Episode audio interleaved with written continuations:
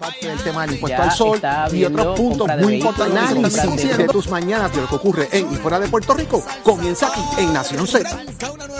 Nación Z, 7 y 4 de la mañana, Puerto Rico conectado con el programa de mayor crecimiento en la radio puertorriqueña, tu favorito, el del análisis. Nación Z en vivo de los estudios Ismael Rivera de Z93 por el 93.7 FM en San Juan, 93.3 FM en Ponce y el 97.5 FM en Mayagüez. La aplicación La Música para que nos veas y nos escuches y el Facebook de Nación Z donde compartes tu comentario de lo que discutimos constantemente, diariamente, de lo que ocurre en y fuera de Puerto Rico. Y tú eres parte de nuestra conversación. Buenos días, Puerto Rico. Yo soy Jorge Suárez junto al licenciado Eddie López. Eddie, buenos días. Buenos días, Jorge. Buenos días a todas las personas que nos sintonizan esta nueva hora de viernes. Y en la chaqueta de Eddie lo sabe, el jacket hoy está, como ustedes saben. Hoy viernes 20 de enero del 2023. Gracias a Jorge por traernos desayuno. Este Se portó ahí súper chévere. Es que como Saudi no está. Eh, Saudi no está, pero, por eso. pero está. Saudi no está, pero está. Este, no hay chocolate. Eh, hubo desayuno de verdad. Así que agradecido por eso y a ustedes por la sintonía. Eh, permanezcan, permanezcan, no, hoy no es mi chero, no inventé. Eh, permanezcan en sintonía, que tenemos mucho, mucho que discutir todavía con ustedes. Eh, y muy buenos invitados también, Jorge. Así es, Eddie. Tenemos mucho de que seguir comentando en esta próxima hora aquí en Nación Z de todo lo que ha estado ocurriendo. Ya mismo viene por ahí el análisis del día con Carlos Bianchi y Adrián González.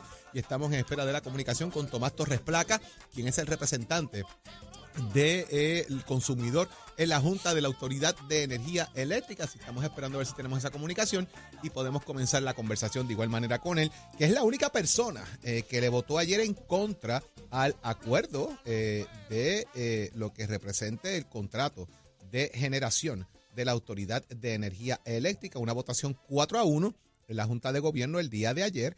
Y quien votó en contra fue Tomás Torres Placa y quisiéramos saber eventualmente por qué y otros elementos más. y que estamos en Levántate que el despertador te está velando y te agarre el tapón. Ya viene por ahí. Está.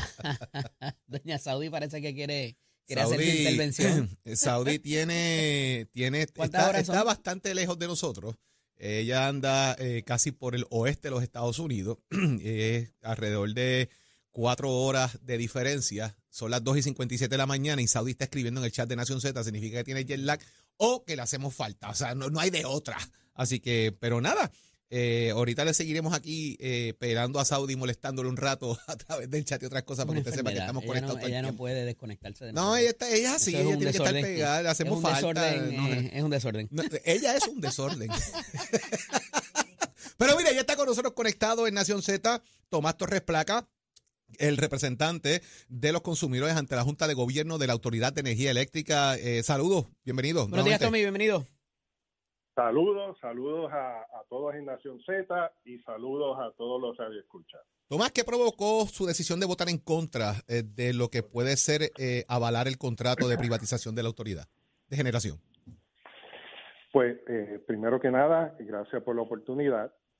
este es un, un contrato que, como se discutió ayer, es exclusivamente para administrar las unidades de generación de la Autoridad de Energía Eléctrica, lo que se conoce como generación térmica, que son las plantas de San Juan, Palo Seco, eh, Costa Sur, Aguise, Mayagüez, Cambalache, o sea, todas las plantas existentes de la Autoridad de Energía Eléctrica. Eh, es un contrato también para el, el decommissioning, para el decomiso, de estas unidades. Y se eh, anunció también públicamente que durante los primeros cinco o seis años la mayoría de estas unidades van a ser decomisadas eh, por este operador, cosa que está haciendo la Autoridad de Energía Eléctrica actualmente con las unidades de Costa Sur. Las unidades 1, 2, 3 y 4 de Costa Sur están siendo decomisadas, esto solo está haciendo la Autoridad de Energía Eléctrica. Pues eso va a continuar en el resto de las unidades de la Autoridad de Energía Eléctrica en lo que entra la nueva generación renovable, que ya se otorgaron 844 megavatios y ese proceso comenzó hace dos años. Comenzó en el 2020, en agosto del 2020, cuando se aprobó el plan integrado de recursos, y luego se han otorgado un sinnúmero de contratos al respecto, más de 14, eh, para generación renovable. Pues ese proceso de sacar las plantas viejas, por sustituirlo por generación renovable y darle mantenimiento a las plantas existentes, lo está llevando a cabo la Autoridad de Energía Eléctrica, el ingeniero José Colón y su grupo. La pregunta es, ¿por qué traer un, contratista que haría exclusivamente eso? Aquí no va a haber generación nueva, aquí simplemente se va a administrar esas plantas viejas, se van a sacar de servicio, la mayoría de ellas en un periodo de cinco años. Eso, eso tiene un costo. Cuando tú lo unes junto con el costo de Luma, justo del operador de transmisión y distribución, pues lo que vas a tener es que el dinero que se dejó en el proceso de revisión tarifario del 2017, que eran cerca de 300 millones para pago de deuda, pues esos dineros los estás utilizando para pagar operadores, en el caso operadores, sistema de transmisión y distribución, en el caso de Luma, que fue un contrato caro porque se negoció en medio de la quiebra, y eh, en el caso de este operador, otros millones largos más para eh, operar eh, este sistema por los próximos cinco o seis años. Y eso le va a quitar recursos financieros a la autoridad. Tommy, ¿cuán material pudiera ser esa oposición que tú presentas en esta semana, luego de que ya el contrato se había discutido, inclusive con los representantes de los presidentes de los cuerpos legislativos? ¿Cuán, cuán, cuán fuerte puede ser o qué puede provocar el que haya votado en contra? y se aprobó por el negociado de energía, que ayer se anunció también el, el, el, 15 de enero, que no puedo poner en perspectiva, que el 15 de enero fue el domingo, el día que se aprobó esto por la alianza público-privada. ¿Qué efecto puede tener lo que yo estoy diciendo? Mira, en cuanto a la aprobación de esto, muy poco, porque esto ya, ya se está aprobando, yo no tengo poder de veto, como tienen los representantes del interés público de alianza público-privada. Pero sí eh, eh, un poco como que presenta los hechos como fueron y como son. Mira, aquí en el 2017, como te estaba explicando, se estableció en, en la línea de requisito de ingresos, que es la tabla que aprueba el negociado de energía, en aquel entonces Comisión de Energía, pero tenía los mismos derechos y hacía las mismas funciones. De los requisitos de ingresos, de cómo se iban a gastar los ingresos de la Autoridad de Energía Eléctrica, había una línea que tenía 325 millones de dólares, que su tipo era debt service, y tenía una contingencia de 115 millones más para 440 millones de dólares eh, eh, para el pago de la deuda, como un cojín en el caso de que bajara la demanda. Y, ¿Qué, y pregunto, porque me Pero déjame terminar la, la, la, línea. Esos dineros, en lugar de usarse eh, para eso, luego del proceso de quiebra, porque durante el proceso de quiebra se utilizaron para correr el proceso de quiebra, porque el que se va a quiebra paga los gastos. Pues esos dineros, luego del proceso de quiebra, estuviesen disponibles para atender cualquier obligación que resultaría de este proceso de quiebra. Pero ¿qué hicimos? Pues lo gastamos en operadores que cuestan.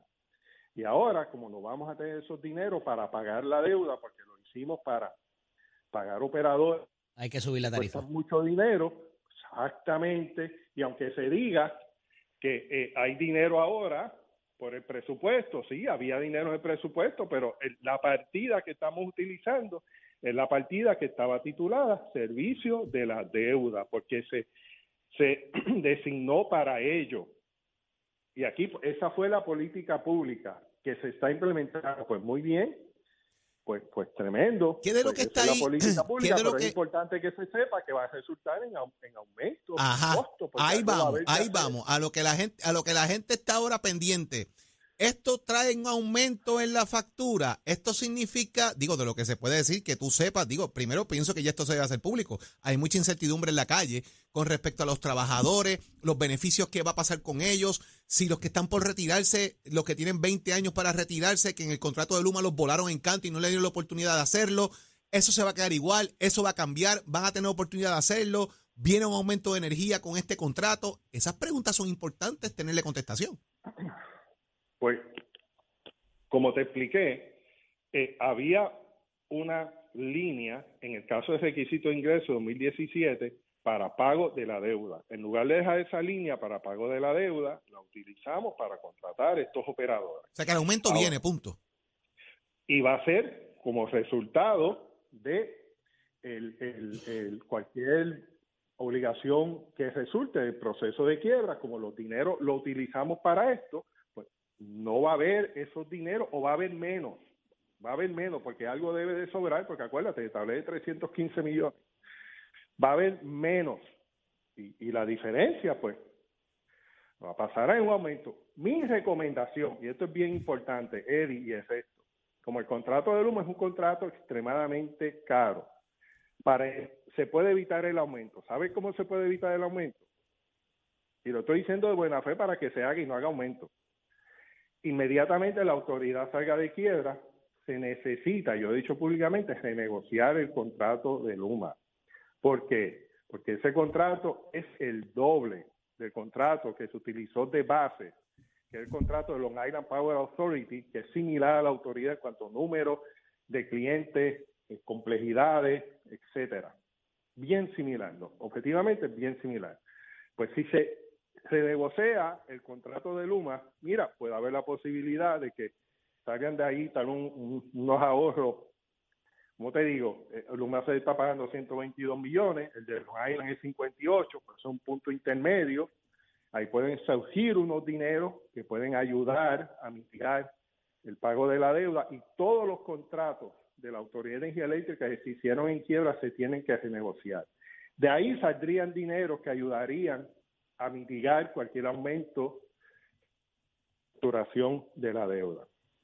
En cuanto a los otros temas que mencionas, de los empleados y todas estas cosas, como se ha dicho públicamente por los presidentes de Cámara y Senado, ellos solicitaron unas medidas especiales que mitigan esto un poco. Sin embargo, como se dijo ayer en la reunión de la Junta de Gobierno, sí, es un poco, porque sin embargo, como se habló ayer en la reunión de la Junta de Gobierno, esto es un contrato de operación y mantenimiento similar al del operador de Luma de transmisión y distribución.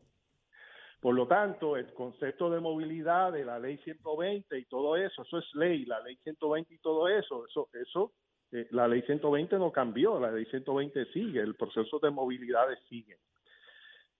Eh, así que, como dijo públicamente los presidentes de Cámara y Senado, eh, ellos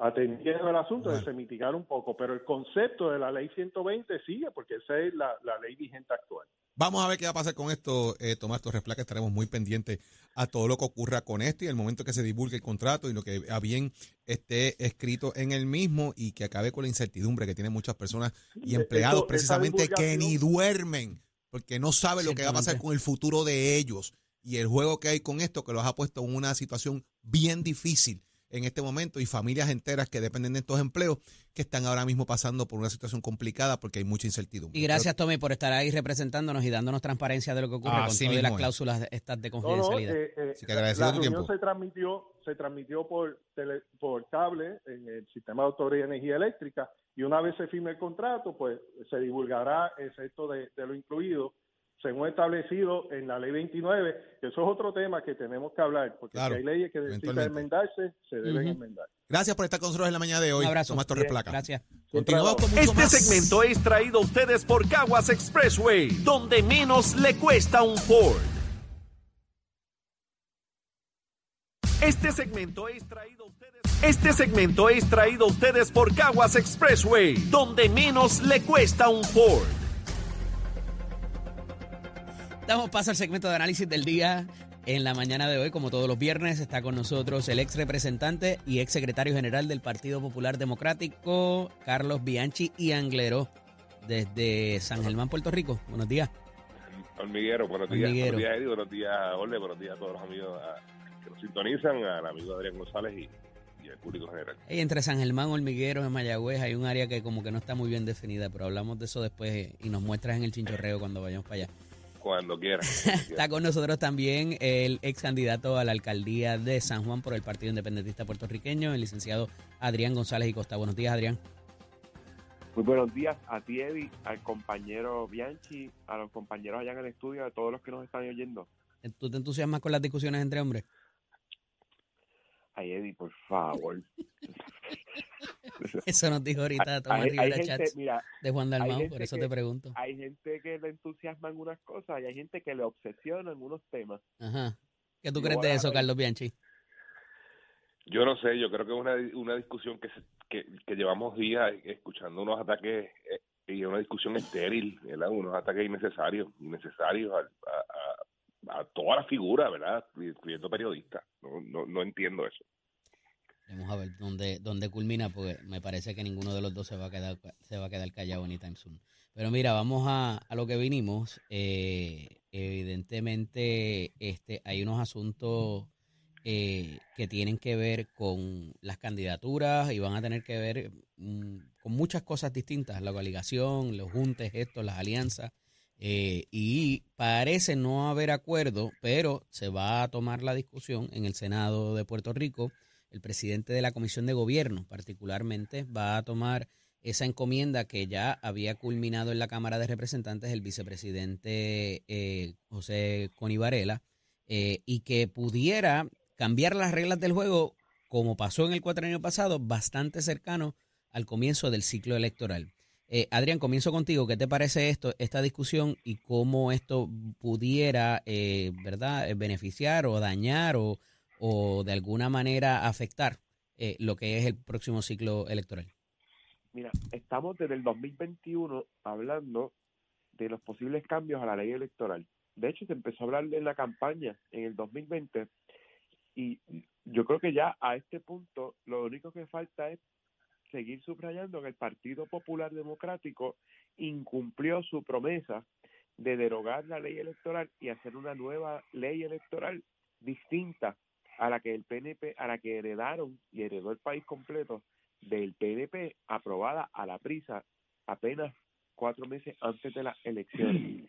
Ya la, la discrepancia que hay entre Cámara y Senado es sobre puntos y comas, pero en esencia son enmiendas a la ley de Tomás que están siendo avaladas en el caso del proyecto de la Cámara por Tatito y Connie Varela y en el caso del Senado por eh, José Luis Dalmau y compañía. Pero no es una nueva ley electoral que enmiende eh, los errores que se cometieron con la ley electoral actual de Tomás Rivera Chat.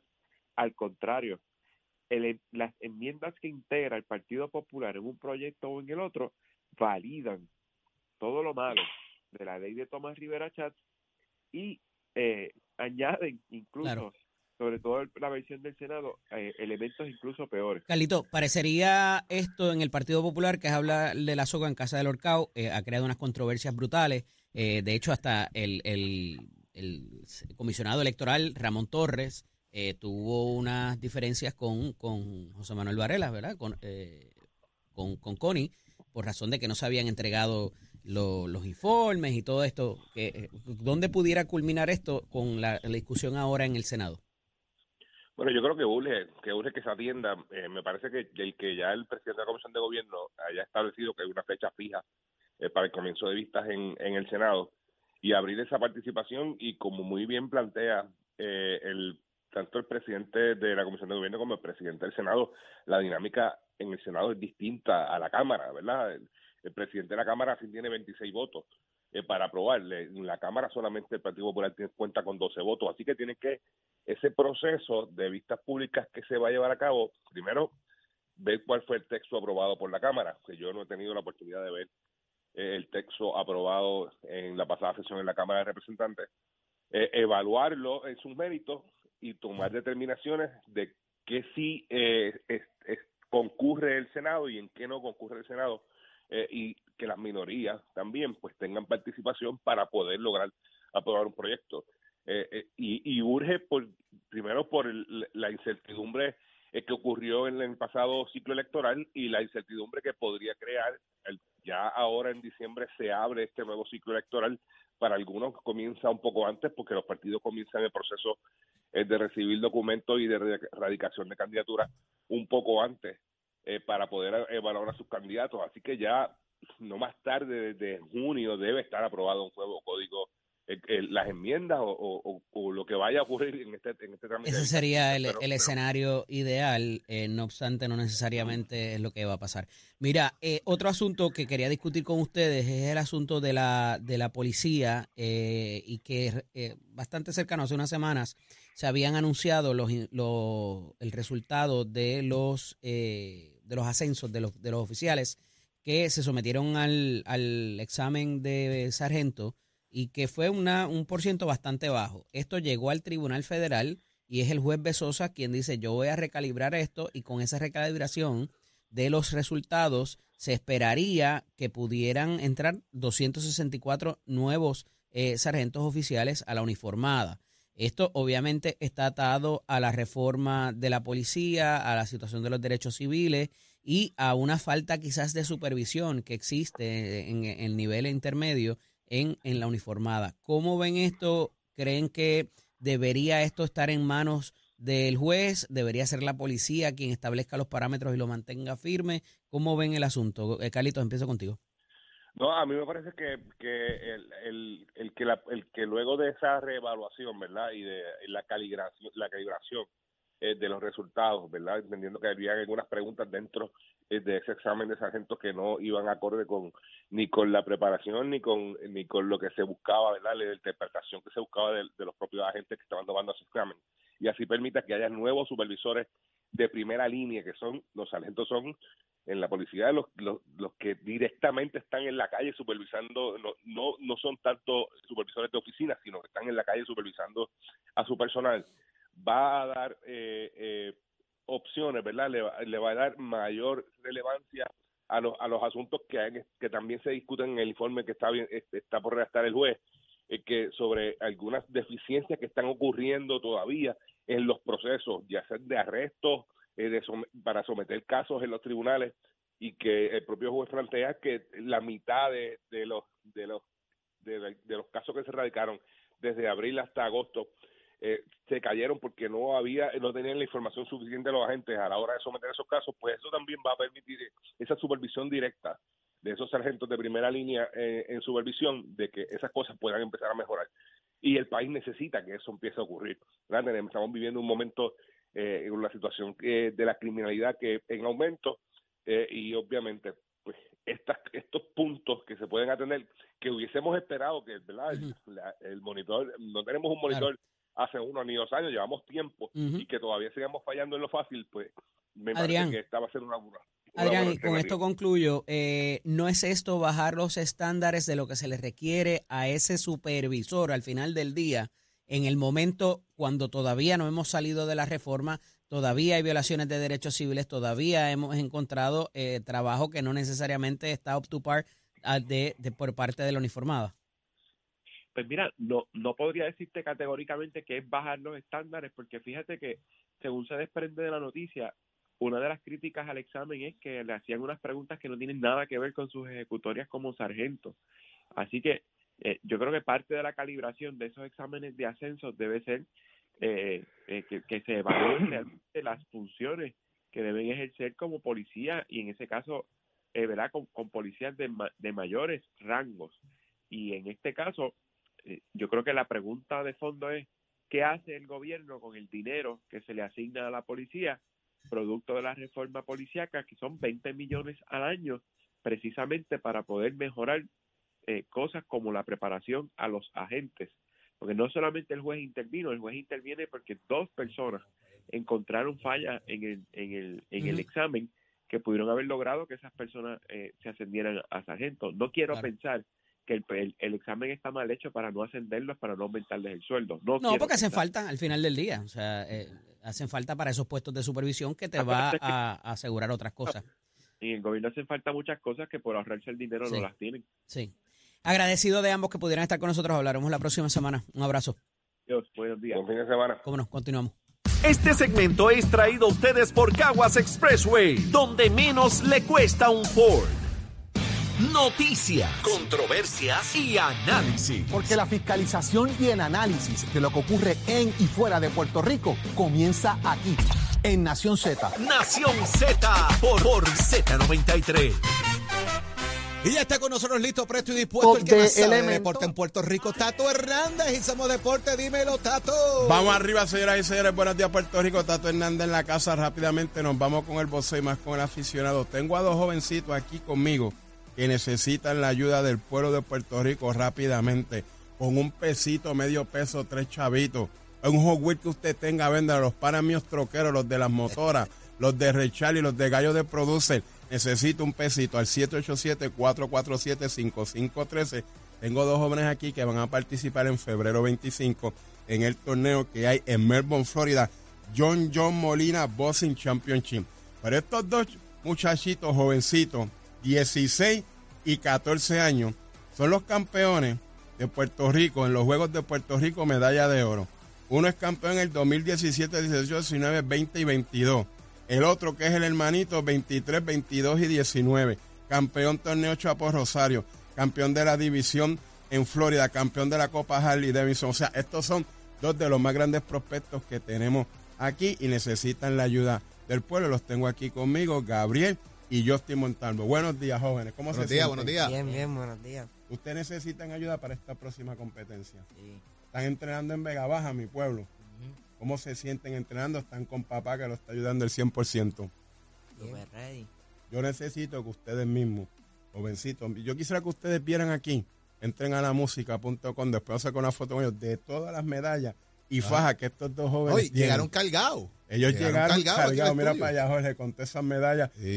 dos de los grandes prospectos a nivel de aficionados y necesitan esta ayuda. Están pasando unas cositas que eso no viene al caso ahora. Yo lo que necesito es que mis amistades, mira, los de los carritos y los de la aceleración, los troqueros, los que corren bicicleta, los que van al boxeo, los que van a la calle, los galleritos, 50 chavitos. Y todo el que está pegado en Nación Z ahora, Tato y todos los que están en Nación Z, mira en el chat, en el chat, el numerito es el 787-447-5513. ¿Cómo te sientes para ese evento, esa preparación? Bueno, pues me siento ready, porque mi papá siempre estaba ahí entrenándome y siempre estoy dando a la mujer de mí en el gimnasio. ¿Y el brother?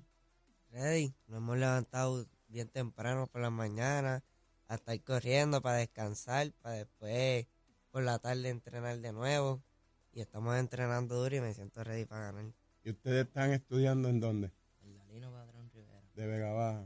Orgullo de Vega Baja. Así que, Marcos, el alcalde, necesita una ayudita, mijo para que me ayude a los nenes para aquí, el alcalde de Vegalta, la de Barceloneta, todos esos alcaldes que puedan por ahí, que yo los conozco. ¿Cuándo, es el evento? ¿Cuándo es el evento? En 25 de febrero. 25 de febrero. ¿Cuánto hace falta para llegar para allá?